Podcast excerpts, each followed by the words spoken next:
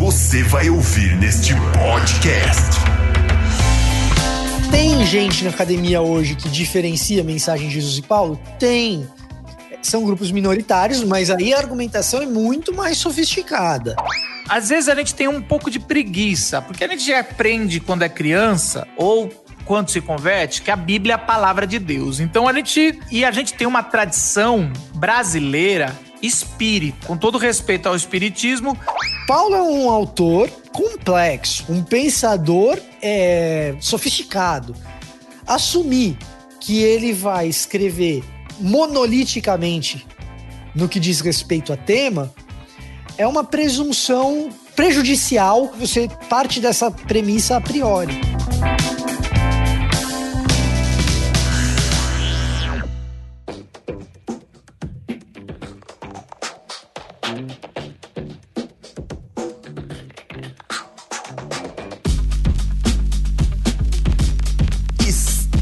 De volta mais uma vez de novo alguém podcast local no ar aqui, hein? Eu sou o Renato Pérez e hoje mais uma vez a gente vai ter aí um assunto muito legal com um convidado, Vitor Fontana. O Vitor é um biblista, um cara super crânio.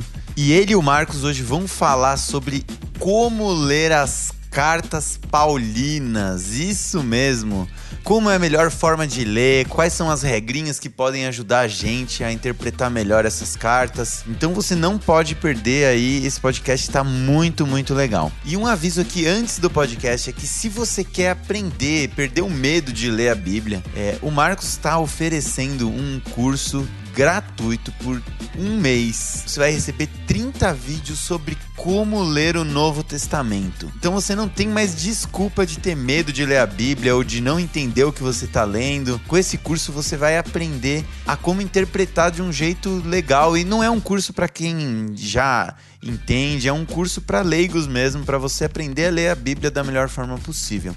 O link está aqui na descrição, é só você clicar lá, preencher seus dados que você vai receber no seu e-mail esses 30 vídeos durante um mês inteirinho. Beleza? Solta a vinheta. Está no ar. Cultura. Espiritualidade. Impacto social. Local Podcast.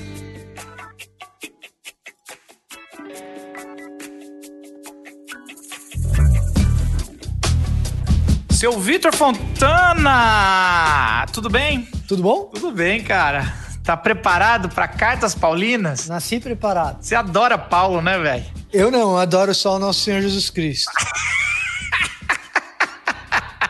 Não terás diante de mim outros deuses. É isso aí, cara. Tá certinho. É, deixa eu começar com uma pergunta que não tá aqui, cara.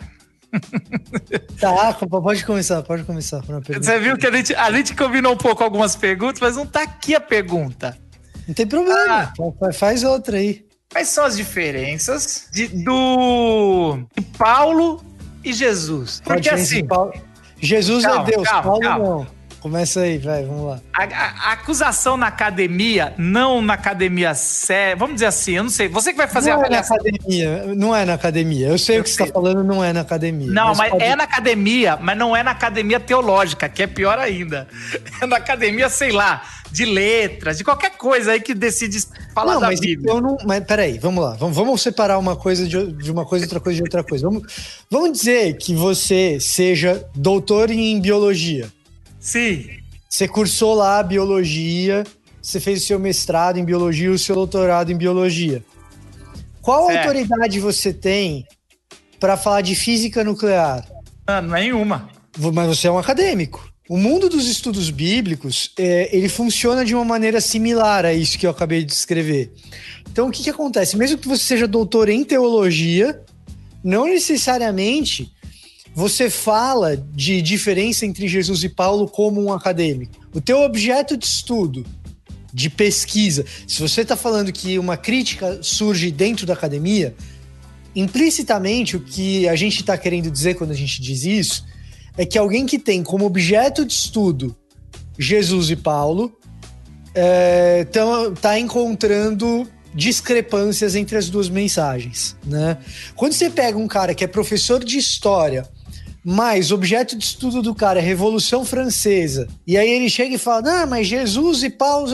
Tá, ele é professor de história, tal, ele é doutor em história. A pesquisa dele é na área de história. Ele poderia estar tá trabalhando em historiografia do primeiro século e origens do cristianismo e é, falar de algo do gênero.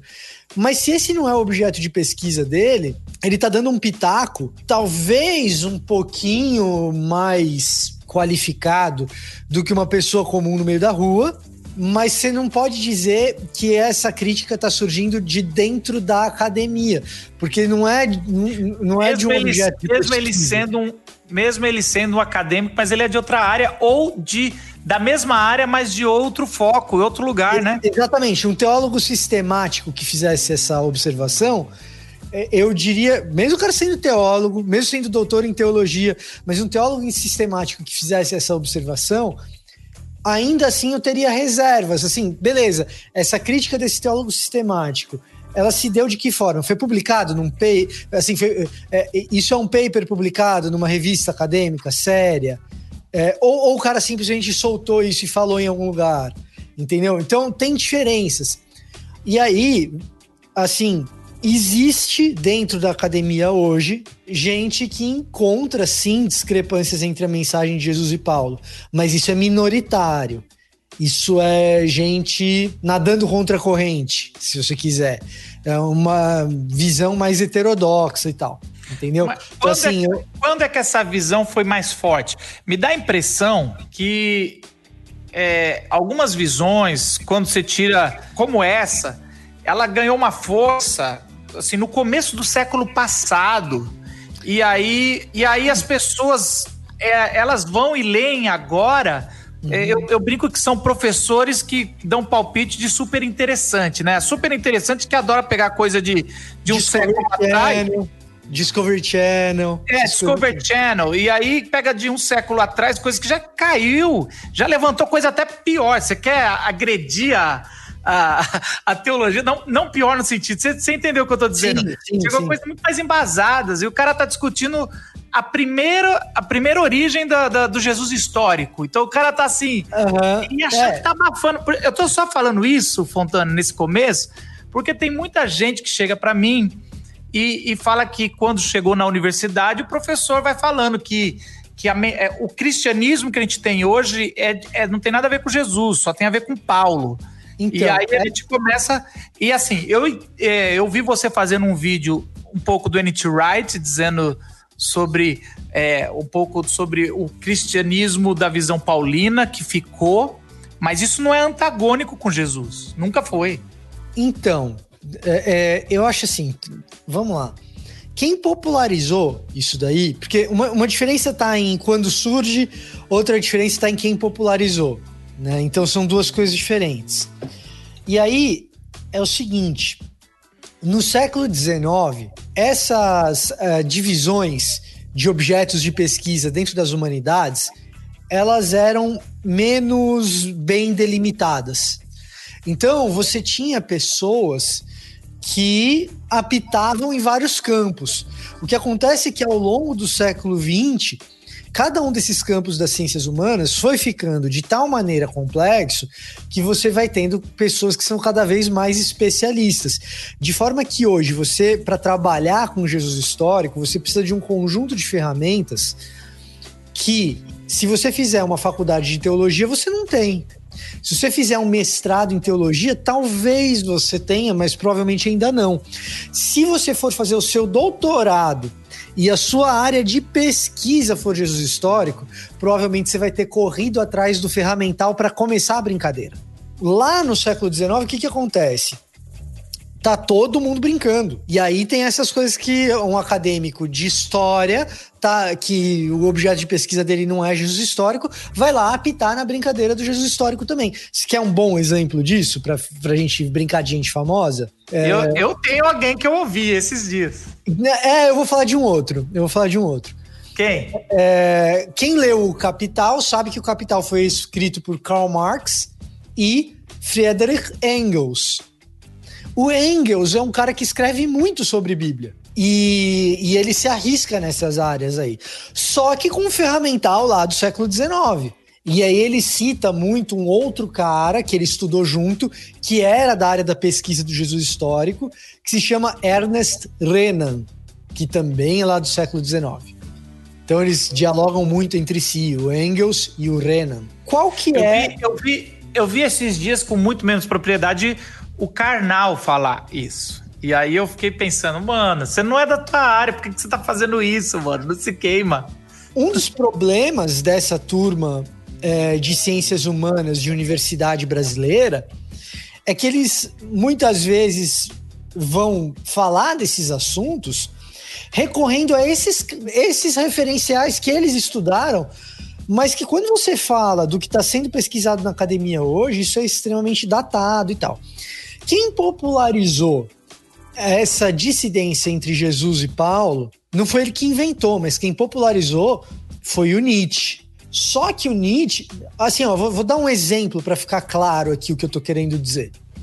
Vamos supor que você vai estudar Jesus histórico. A primeira coisa que você tem que definir é quais são as fontes que você vai utilizar. Né? Ou, se não a primeira, uma das primeiras. Você vai falar de metodologia. Dentro da conversa de metodologia, assim, o que, que é uma fonte confiável? Os evangelhos são fontes confiáveis? Se não são, em que medida que eles não são? O que, que estaria certo, o que, que estaria errado? E os outros evangelhos e tal?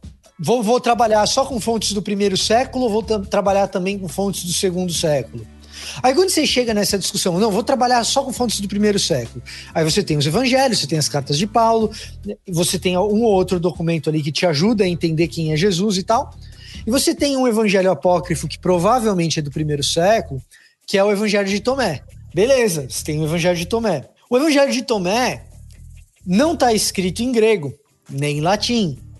O Evangelho de Tomé está escrito em copta, que é uma língua egípcia morta, né, do período ali, do primeiro, segundo, terceiro século. O Evangelho de Tomé está escrito em copta. Então, para começar a brincadeira, para você querer falar disso com propriedade, no mínimo você tem que ler copta. Então, o cara que. Assim, pro cara ler copta, a tá galera vai pro seminário e não consegue aprender o grego e o hebraico. Aí você ouve o camarada falando inglês, que é uma língua estranha. Você ia falar que o Nietzsche não, não, não, não tinha essas ferramentas nenhuma dessas. Né? Nietzsche né? não. não e, e, aí é o ponto. Nietzsche não tinha nem acesso a essas ferramentas, né? Nem, é. Mesmo que ele quisesse, na mesmo época. Mesmo sendo, sendo um, um cara brilhante no, no, no, que escrevia, não tinha nem acesso. Não dá nem para acusá-los, né? Ah, você tá dando não. pitaco. Diferente de um cara de hoje. Isso, o que você pode acusar é um, é, é um intelectual atual querer arbitrar sobre esse tipo de assunto baseado em Nietzsche. É. Aí você tá. Aí você tem um problema. Tem gente na academia hoje que diferencia a mensagem de Jesus e Paulo? Tem são grupos minoritários, mas aí a argumentação é muito mais sofisticada. Você pega o James Tabor, por exemplo, é um cara desses. E aí, só que assim, a crítica, e esse é outro ponto, porque assim, popularmente, quando você fala assim, ah, Paulo é diferente de Jesus, geralmente o que você escuta? Não, porque Jesus é muito mais amoroso, enquanto Paulo é um legalista. Geralmente você ouve isso. Essa não é uma crítica acadêmica, é uma crítica que você ouve por aí. Ah, Jesus era amor, Paulo é, Paulo é um moralista. Só que assim, Jesus é o cara que fala que quem o ama é quem obedece mandamento. Não é Paulo que fala isso. Quem, quem fala que aquele que tem os meus mandamentos e os obedece, esse é o que me ama. É Jesus que tá falando isso, não é Paulo. Entendeu? Então, quem que é o moralista aí? Quem que tá falando em mandamento? Paulo não fala em mandamento. Paulo não usa essa palavra. Às vezes eu acho que é falta de leitura bíblica mesmo, no âmbito mais popular. No âmbito acadêmico, essas discrepâncias elas são em nuances e muito mais sofisticadas. É um, é um, é um assunto assim.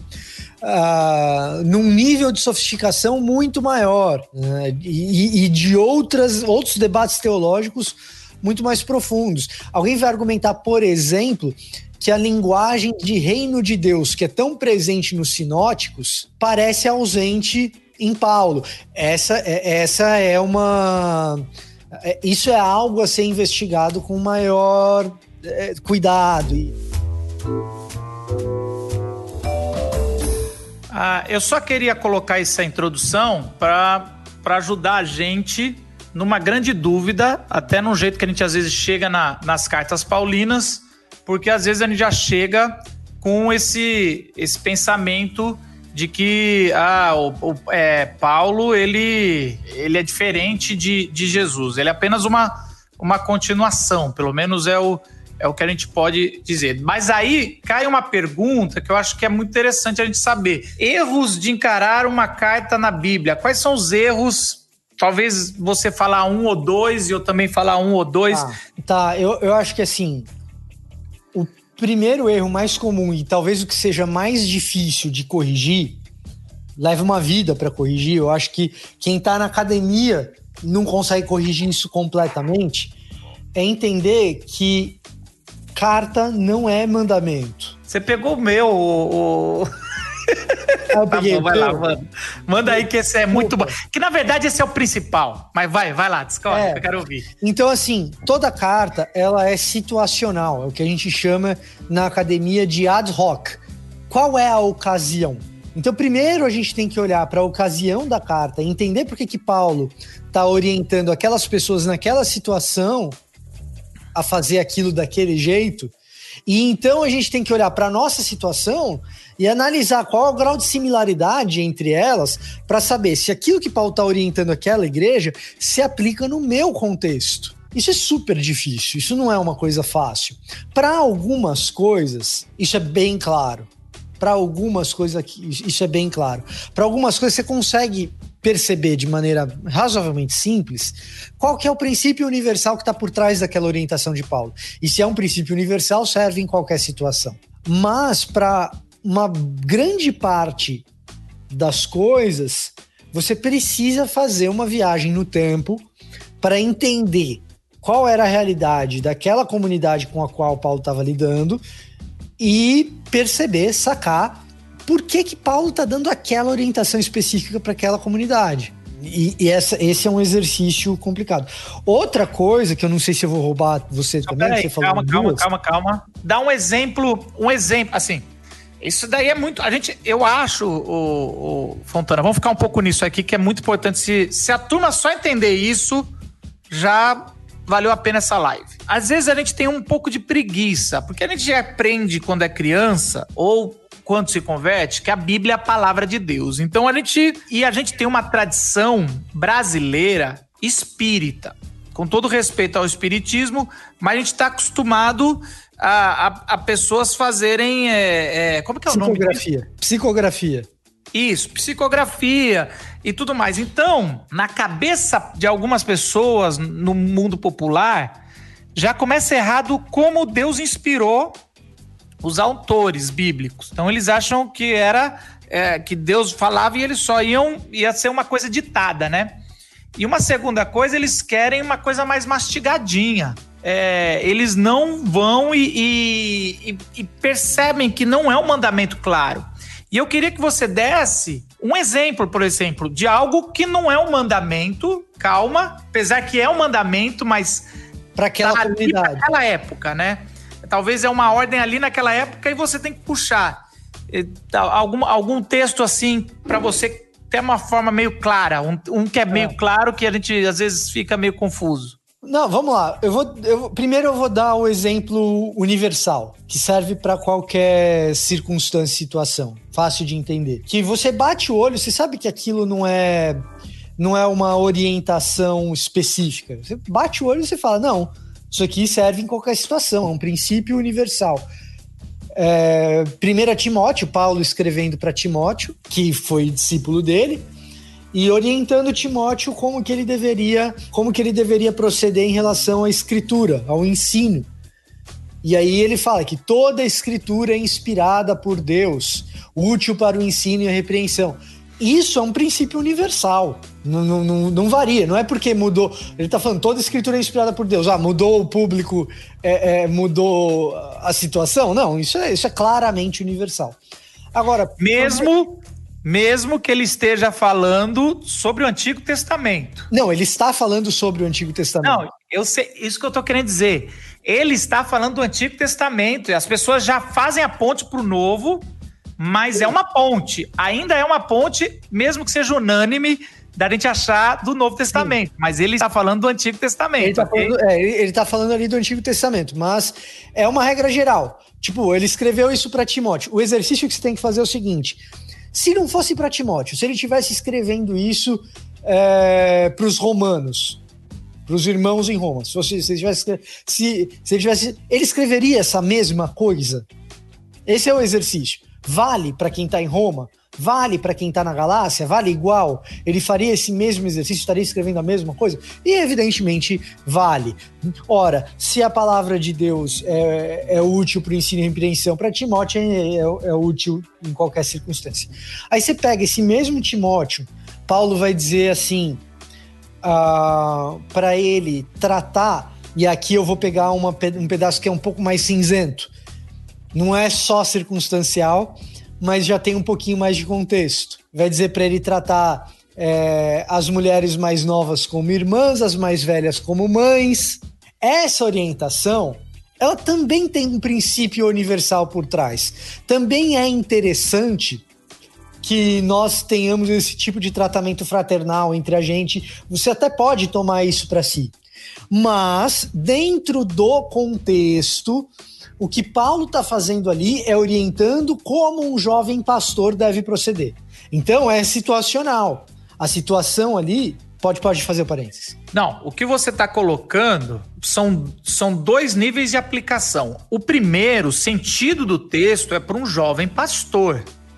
Ponto. E aí você tem mais o princípio, como quase toda orientação para um pastor, é para todo mundo. Então, você e... abre o princípio. A gente pode até ser um pouquinho mais polêmico.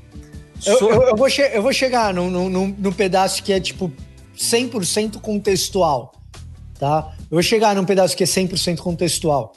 Eu vou dar quatro exemplos, já dei dois. Então, esse até serve para todo mundo, mas a gente tem que saber que o contexto original é para um jovem pastor. Por extensão, você pode imaginar, não, serve para os outros? Serve mas aquilo é fundamentalmente escrito para um jovem pastor. Meu terceiro exemplo é o seguinte: a orientação de Paulo, por exemplo, quanto ao uso de véu na igreja. Esse daí claramente é contextual, porque o véu tem uma significância naquele contexto que hoje já não tem. Então, não é porque está escrito lá que a gente vai pegar e vai exigir que mulheres usem véu na igreja hoje, até porque essa é uma orientação específica de Paulo, mesmo dentro do corpus paulino. Por que, que ele faz isso em uma carta e não faz nas outras? Então, essa já é, uh, já é bem contextual, bem ad hoc, bem situacional. Você acabou de jogar mais. Assim, eu vou igual Apocalipse. Toda vez que tem uma coisa que está se repetindo, eu aperto um sino aqui para fazer a hermenêutica. Vocês em casa, vocês têm que reparar, porque a cabeça do Fontana, ou a minha, ou de quem já estudou hermenêutica por muito tempo, a gente usa os princípios da, da hermenêutica o tempo todo. Ele acabou de usar um princípio que a gente não citou aqui, mas é o seguinte: ele acabou de comparar Paulo com Paulo. Então, um dos princípios para você saber se você, entre aspas, descarta a aplicação como cultural, porque isso pode dar um problema lá na frente se você acha, se você quer também achar que todo pecado era só cultural do primeiro século, é, você não pode fazer isso, mas tem gente que quer fazer isso, ah, porque tem pautas ou, pressionando facilita outro fazer, facilita, facilita, a vida fazer isso. É, facilita a vida. Ah, não, isso não é, é só de pau. Então, uma das coisas que você faz é comparar Paulo com Paulo e Paulo com a Bíblia.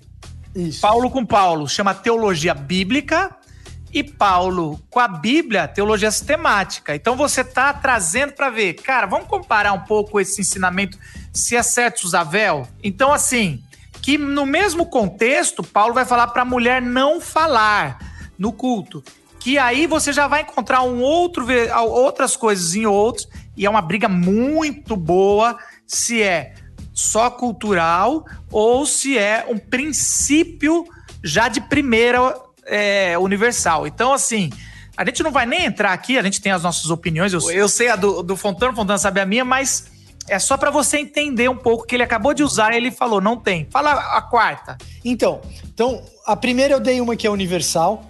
A segunda eu dei uma que é situacional, mas é facilmente aplicável universalmente. A terceira, eu dei uma que é super situacional E não é interessante que a gente saia por aí fazendo com que todas as mulheres na igreja hoje em dia usem véu. Ah, vamos botar a mulherada de burca em toda igreja evangélica, já pensou? E a quarta que eu vou dar, que acontece também, é você chegar numa passagem que existe discussão se é situacional ou universal, que a gente tem dificuldade em saber se é um ou se é outro. Um exemplo clássico disso daí é a passagem também em Timóteo, que Paulo diz que ele proíbe as mulheres de ensinar. Essa proibição de Paulo das mulheres ensinarem na igreja, que ele fala ali uh, na carta de Timóteo, essa proibição é situacional para a questão que Timóteo está vivendo, ou é uma questão universal e que está acontecendo ali na, na carta que Paulo está orientando a Timóteo. Essa é uma que você vai ter na própria academia, gente de peso, dizendo é totalmente situacional, só, só vale ali no contexto de Timóteo e vai apresentar argumentos para isso. Vai, é, vai dizer: olha, a, a situação de Éfeso era assim, assim, assada, é, Timóteo está atravessando essa essa, essa crise, e Uh, em outras circunstâncias, Paulo não faz esse tipo de proibição. Então é situacional, é só ali em Timóteo mesmo. E outros caras, peso pesado, acadêmicos, estavam dizendo: não, isso é uma lei universal para Paulo. Paulo está usando um princípio que é universal para ele, que é a relação entre Adão e Eva. Isso é um princípio teológico que está ali por trás. E, e a, a, a, gramática, o tipo de imperativo que Paulo está usando ali para Timóteo, não parece ser algo que uh, uh, vale só para aquela circunstância e só para aquele contexto. Então, quando você vai para as cartas, male male, você consegue dividir aí em quatro situações que você acaba caindo. Textos que são claramente leis universais para Paulo, textos que são situacionais, mas que facilmente você consegue tirar qualquer lição para qualquer cristão, textos que são situacionais e que você percebe, não, isso daqui é realmente só para aquela comunidade, e textos que você fica na dúvida. E que você fala assim: olha, existem bons argumentos para dizer que isso é situacional, existem bons argumentos para você dizer que isso é universal. E aí, como é que a gente faz? Aí tem que ler os exegetas, você mesmo fazer exegese e você chegar à sua própria conclusão. O que às vezes não acontece. Isso também é uma coisa interessante, Botelho, um princípio hermenêutico daquelas regras número zero que eu coloco antes de começar na hermenêutica de verdade. Você ter assuntos sobre os quais você chega à conclusão de que não é possível, com as informações que a gente tem hoje, chegar a uma conclusão definitiva, você bater nesse ponto, você chegar a falar, cara, com as informações que a gente tem, não dá para fechar a questão. Isso não é pecado, isso não é um problema, e isso é até saudável, é um reconhecimento das nossas limitações. É, é, é interessante, é bom, e faz com que a gente desenvolva a tolerância a pontos de vista diferentes dos nossos. Aliás, Fontana, eu vou mais longe. Eu acho que está faltando um pouco mais de eu não sei na fé cristã brasileira. Tô dizendo aqui, né? Não sei dos outros países, mas porque assim, cara, a minha experiência como pastor e como alguém que testemunha o evangelho para amigos, toda vez que eu falo eu não sei, eu ganho mais autoridade do que eu perco. Então, às vezes, eu tava. tô lembrando aqui de um papo que eu tava com um amigo, que não é crente, mas estava interessado, e ele começou a fazer algumas perguntas sobre se a gente vai reconhecer alguém no céu. Essas perguntas que todo mundo faz é que a Bíblia não quis nunca escrever sobre isso e, e tudo mais. Assim, você pode ter uma linha de pensamento ou outra. E eu falei: olha, cara, como a nossa revelação é bíblica, a Bíblia, eu, não, eu pelo menos não vejo tão claro a Bíblia falar disso. Aí ele deu um passo para trás e falou: caramba, você, pastor, falando isso, eu já vi outros caras discutir com tanta certeza. Aí eu falava: não, cara, eu não sei. Os outros que têm certeza, não sei qual que são a fonte deles. Então, às vezes, a gente tem umas certezas assim que era, era melhor falar. Toda vez que eu falei eu não sei, até em púlpito, às vezes eu estou expondo algumas coisas no púlpito mesmo da igreja, eu falo, isso aqui tem esse problema aqui e eu não sei resolver, gente. Então, Às, vezes eu até brinco assim: esse aqui, o meu auxiliar, que é o Paulo Nazaré, vai responder semana que vem na pregação dele. E aí o pessoal dá uma risada e fica assim. Mas assim, é, a gente não. Eu, é, é, muito importante a gente começar. Você que está aí testemunhando de Jesus, quer, quer ler a carta paulina em pequenos grupos, para falar de Jesus com os amigos, para fazer pequeno grupo na escola, na, na faculdade, não tenha medo de às vezes ler uma parte e falar, gente, eu não sei. Deixa eu falar mais um erro que tem tudo a ver, assim, praticamente esse que você falou, ele abrange, ele é a mãe de todos os erros, porque ele está falando do estilo de linguagem. Quando você não entende o estilo de linguagem de uma carta, você quer ler uma carta como se fosse um tratado, é, você tem muitos problemas. É, como ah, qualquer coisa que você for ler sem ser nas regras do estilo de linguagem que, que foi escrito, você tem problema. Mas uma outra é você ler uma carta como se fosse para você, sem passar pelo primeiro público. Então, esse é um erro muito comum, porque às vezes Paulo está escrevendo, ou, ou, João também está escrevendo de uma forma tão amorosa, ou instruindo, vocês devem ser. É, é, vão, vão é, ofereça o seu corpo como sacrifício vivo, santo e agradável, e aí você vai experimentar a boa, perfeita e agradável vontade de Deus. E é lógico, assim, mas se você não passa pelo. Sempre se pergunta o que, que isso quer dizer lá, você corre grandes riscos eu sei que é muito mais íntimo quando você lê uma carta como se fosse para você. você. Tem gente que até imagina que Paulo escreveu em português e, e ali, para a igreja de, em São Paulo, para a igreja no Nordeste, para a igreja no Sudeste. Então, assim, a pessoa está pensando isso, mas na verdade é, é um grande erro, porque você vai fazer aplicações totalmente erradas e a, o, a mãe da heresia é a aplicação errada das Sagradas Escrituras. Então, é, fica aí também um, um, um, erro comum que as pessoas fazem ao, ao, ler as cartas. Esse, esse erro que você está mencionando, ele se estende a toda a Bíblia, né? A gente se apropria do texto como se ele tivesse sido primariamente escrito para nós. E aí, a primeira regra para interpretar a Bíblia nesse sentido é: não, eu tenho que me transportar para o mundo do primeiro ouvinte, né? Do, do autor e do primeiro ouvinte. E aí tem uma regrinha hermenêutica que já começa a entrar na prática da exegese, mas que eu acho que vale a pena tocar porque você mencionou isso.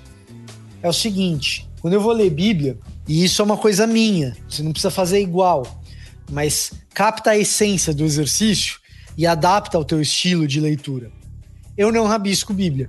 As minhas Bíblias elas são intactas, não tem grifo, não tem anotação, não tem nada. O que que eu tenho? Eu tenho um caderno, na verdade tenho vários, né?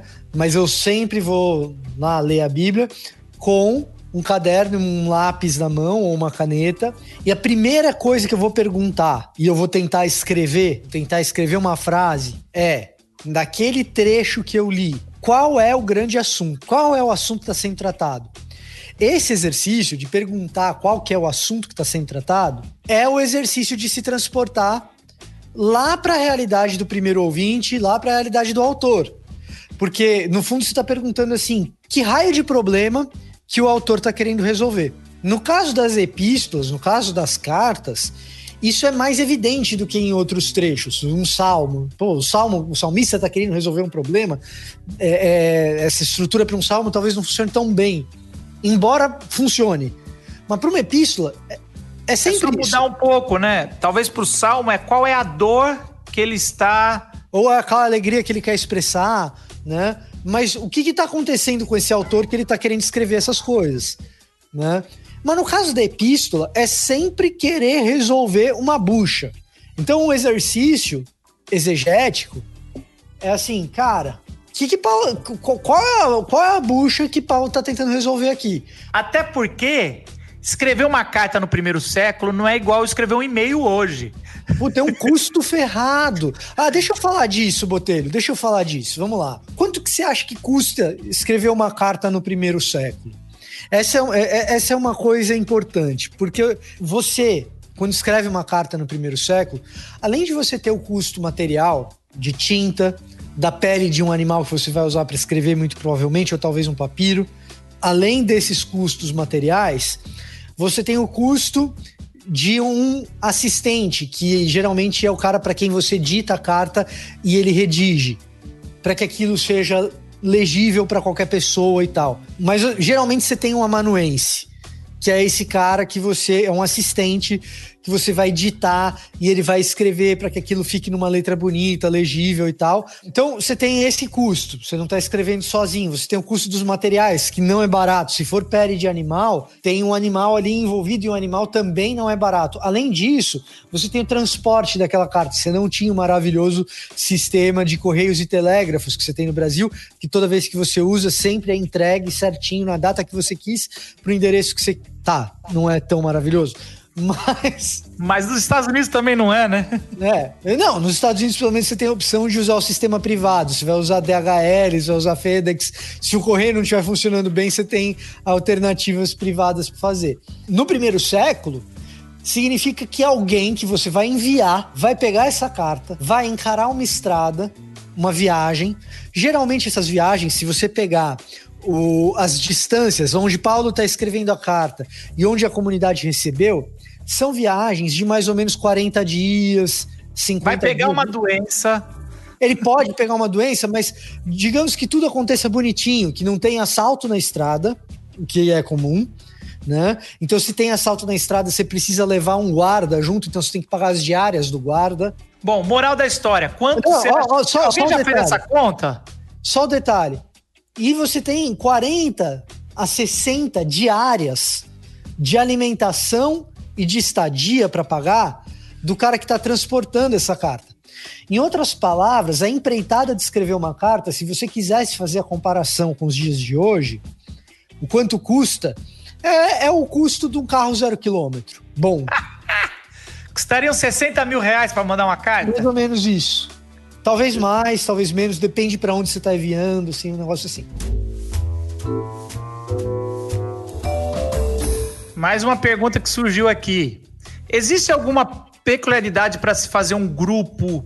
Ah, vamos falar sobre cartas da prisão. E assim, a gente geralmente ouve falar nisso, né? Tem razão para se fazer um grupo, um grupo de cartas assim?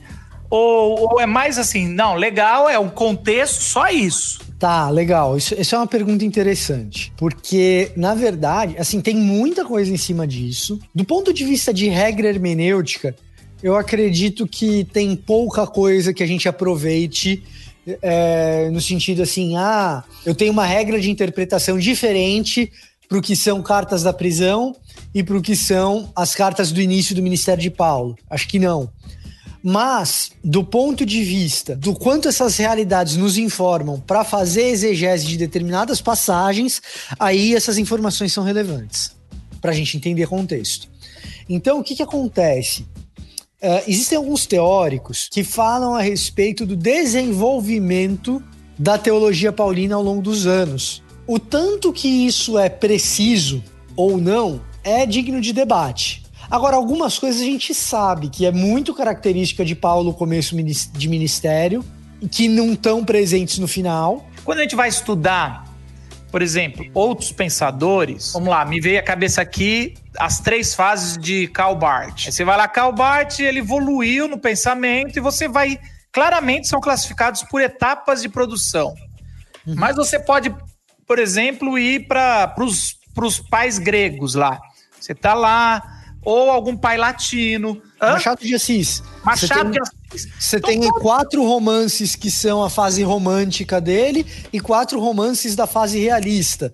E Não, são e oito grandes vezes, obras. É, e às vezes as fases são quase antagônicas. O cara dá, No enche o saco de uma e puxa para outra. No caso de Machado é exatamente isso. Porque você falou, eu, eu, eu, eu- eu lembrei disso. E aí a pergunta é: Paulo tem isso? Tem. E como achar isso se o, o que chega para nós não necessariamente é na forma cronológica? Ah, isso é uma coisa bastante interessante que você está perguntando, porque o que acontece? Se for na sua Bíblia, as cartas elas estão ordenadas por ordem de tamanho. Eu, eu, eu- não sei o quão inteligente isso é, mas assim, Primeiro é Romanos, Eu é sei. maior. Porque quando você empilhava, você. Não, não sei a pirâmide. é para nós hoje. A pirâmide é, é, é a forma mais inteligente a, a não se cair a pilha. Então você vai, bota a primeira. Você tá chutando isso? Ah, não. Eu, Não, cara, é eu eu- nunca vi isso. Será que isso faz sentido?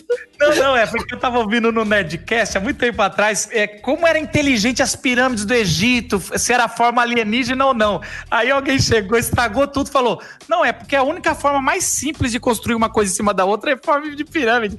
Aí acabou o programa. Depois dessa, desse Inception de Nerdcast, decepcionando a Zagal, fato é que, quando você olha ali para o Novo Testamento, vamos olhar para as cartas de Paulo, Romanos é a maior, por isso ela é a primeira. Aí você tem 1 e 2 Coríntios, 1 Coríntios é um pouquinho menor do que Romanos, vem depois e tal. Então a ordem é essa na Bíblia. Mas isso não foi a ordem que elas foram escritas. Você vê como são as coisas. Eu tenho dificuldade com Bíblia impressa, Botelho. Porque na minha cabeça, a minha cabeça já funciona tanto com a ordem cronológica das cartas, que eu fico procurando Gálatas no começo, sabe? Então, Gálatas e 1 Tessalonicenses são as primeiras cartas. Tem gente que diz que é Gálatas, tem gente que diz que é primeira Tess.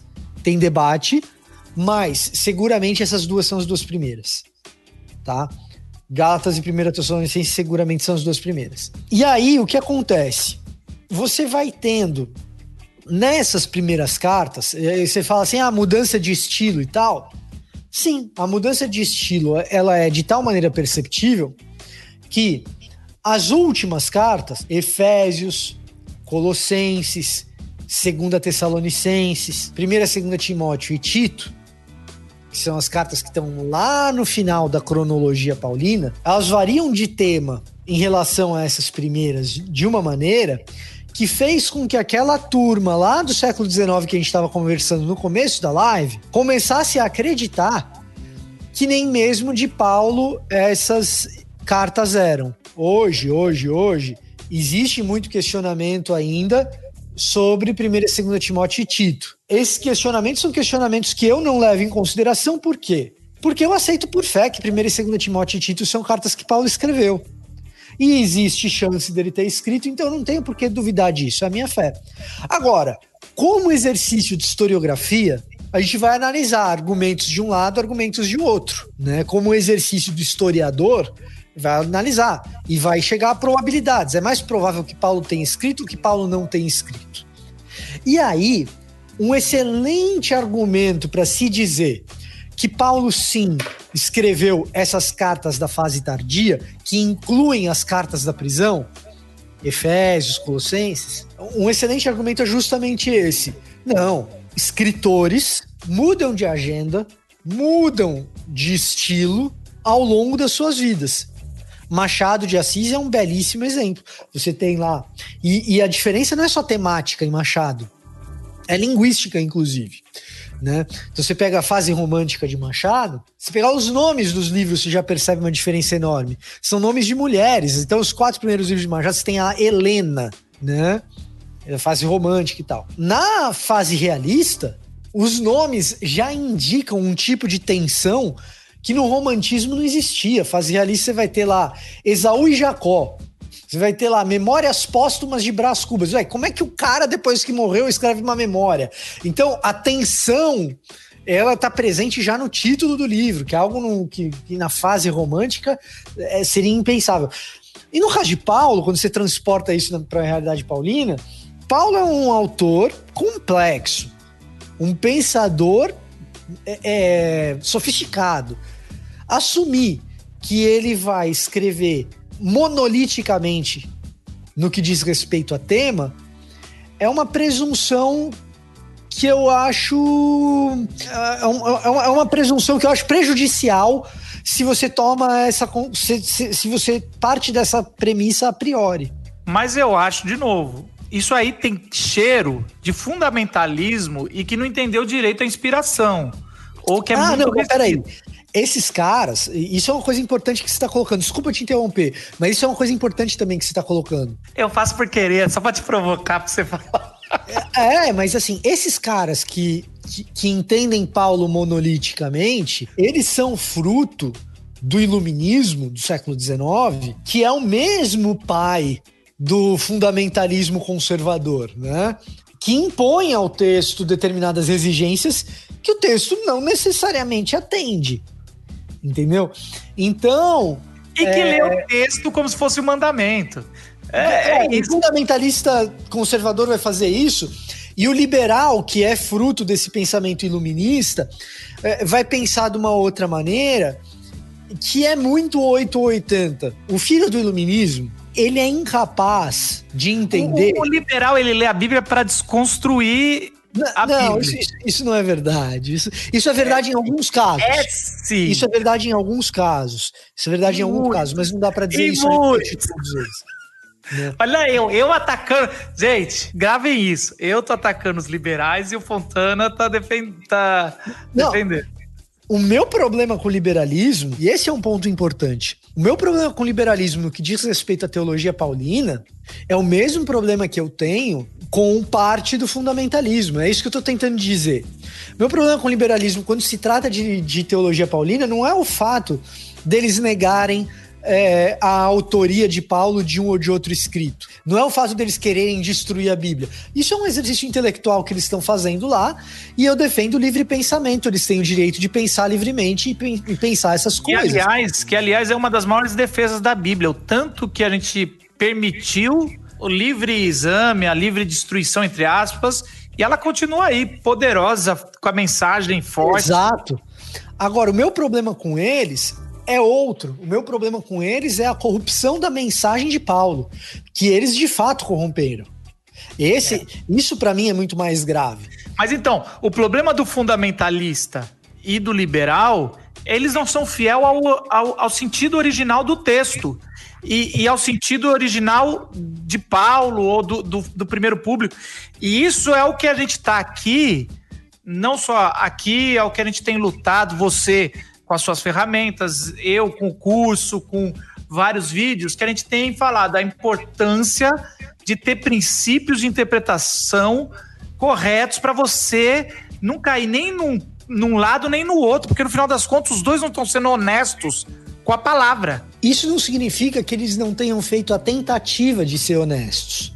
Né? Isso é uma coisa importante quando a gente faz essas críticas a esses movimentos, seja um movimento fundamentalista ou um movimento liberal, isso não significa que aqueles pensadores, aqueles exegetas, eles não tenham tentado fazer um exercício honesto. Mas nessa tentativa, a gente está reconhecendo ali o que? Falhas. E na nossa tentativa haverá falhas também. Mas se a gente é capaz de identificar essas falhas, uh, expô-las e chegar a uma interpretação mais precisa, a gente não tem por que abrir mão disso. No caso do liberalismo, é a tentativa de tentar enxergar uh, uh, em, uh, no, no, apóstolo Paulo uma espécie de antítese ao judaísmo, porque eles entendem que história só se dá, e esse talvez seja o maior erro, eles entendem que desenvolvimento histórico só se dá por meio do desenvolvimento hegeliano historiográfico. É, é de, é, uma, de... é um anacronismo de, de, de, de pensamento, de botar tese, antítese e, e síntese, síntese. Né? Exato. Então, e eles fazem isso com o pensamento paulino. O todo.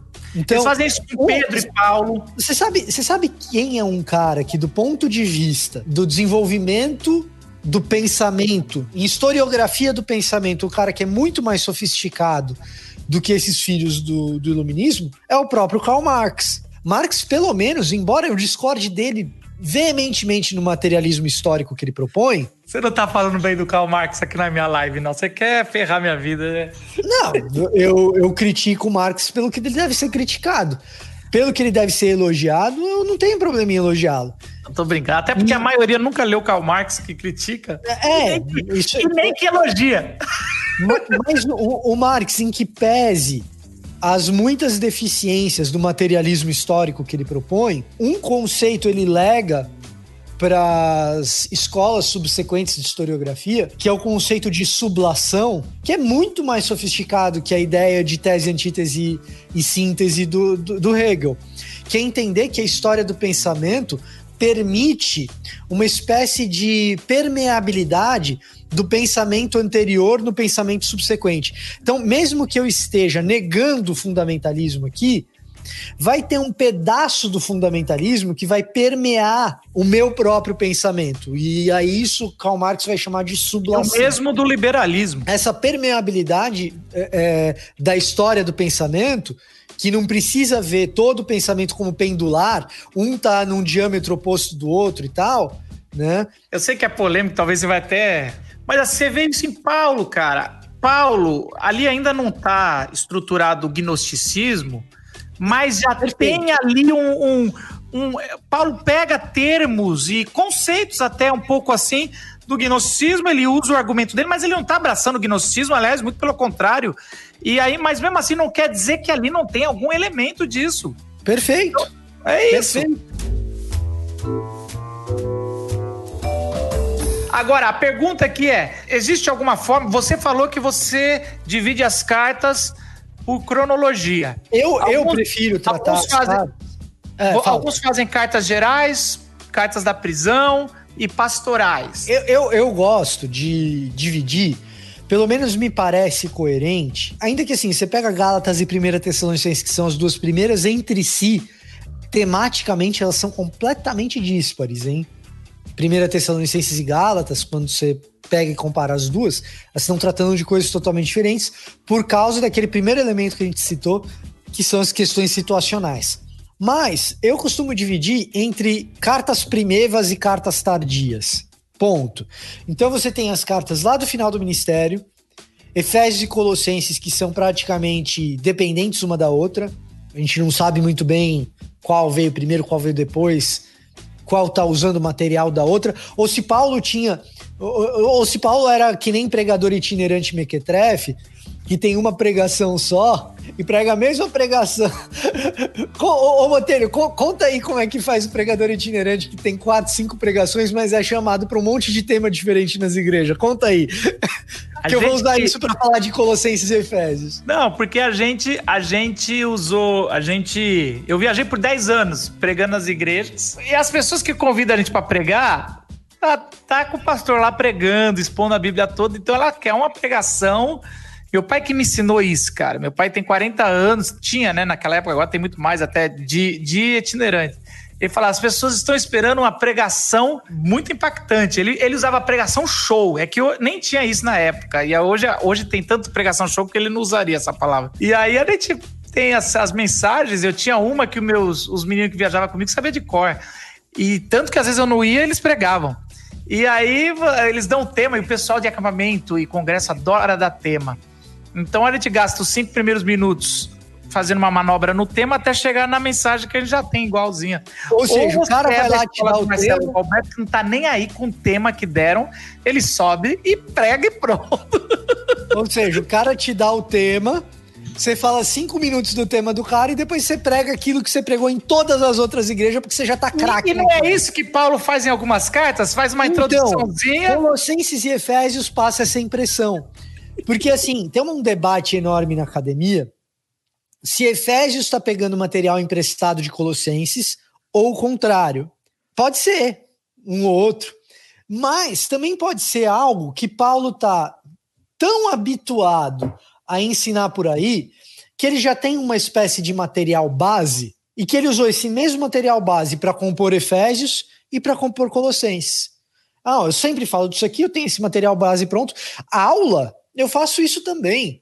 Pô, me chamam para dar aula da mesma coisa em um monte de lugar. Você acha que eu vou fazer slide diferente todas as vezes? Não, vou pegar o slide que eu já tenho, que eu já fiz, é o meu material aqui e tal. Há algo em comum em todas as cartas de Paulo? Sim, destinatário. Os destinatários são diferentes, mas sempre tem algum. Paulo, diferente de Tiago, de Pedro. Uma vez eu li assim do pessoal falando que carta tem destinatário, epístola é uma coisa geral para as nações. Não, é, não, não procede. Carta e é, epístola. É, aquele negócio, a gente lê tanto a Bíblia, a Bíblia é tanto que quer puxar gêneros diferentes para a Bíblia, né, velho? A gente é aquela, aquela discussão que a gente teve na live passada. As pessoas estão inventando gêneros na Bíblia, mas beleza. O que a gente tem, né, se fosse assim, as cartas de Paulo seriam cartas e nós só, só chamaríamos de epístola Tiago, Pedro, Judas. Hebreus. Não, Hebreus? Não, nem Hebreus. Hebreus é os Hebreus. Os Hebreus têm, têm destinatário. Ah, mas aí eu acho que seria assim, eu acho, tá? Que é um destinatário específico. Então, mas aí é que tá. Romanos tem destinatário específico. Só, você olhar, só você olhar o capítulo 16. Ó, é pra fulano, ciclano, beltrano, etc. Tem destino específico, entendeu? Só o destinatário? Então, o que, que Na- acontece? na- na ref- o Paulo sempre se apresenta, certo? É, mas aí é que tá. Ele sempre se apresenta e ele sempre tem uma saudação. Nessa saudação em Gálatas muda. Não tem saudação em Gálatas. Ele era muito novo, era a primeira. Então, assim, Ou ele era muito novo e era a primeira, é uma boa hipótese. É uma boa hipótese, era muito novo, é a primeira. Outra tá hipótese. aprendendo. O cara tá aprendendo, mano. Calma. Outra- ele nem outra tá ninguém hipótese. pra se apresentar. Ele tá, não, deixa eu, não importa. Vou. Outra- Aí, quando ele plantou, que ele se apresenta. Eu sou plantador. O- outra Respeito. hipótese, Respeito outra- o bigode. Respeito também da barba. Outra hipótese é que ele tava doido da vida com os caras. E tava. e tava. Como que pode vocês terem esquecido do evangelho tão rápido? Você pregaria isso no teu púlpito? Você, você começaria uma pregação assim? Do meu que me sustenta, não, mas de outros. Então, é isso aí, cara. É complicado. Paulo tava doido com os caras. Vocês estão de sacanagem que vocês esqueceram do evangelho rápido desse jeito.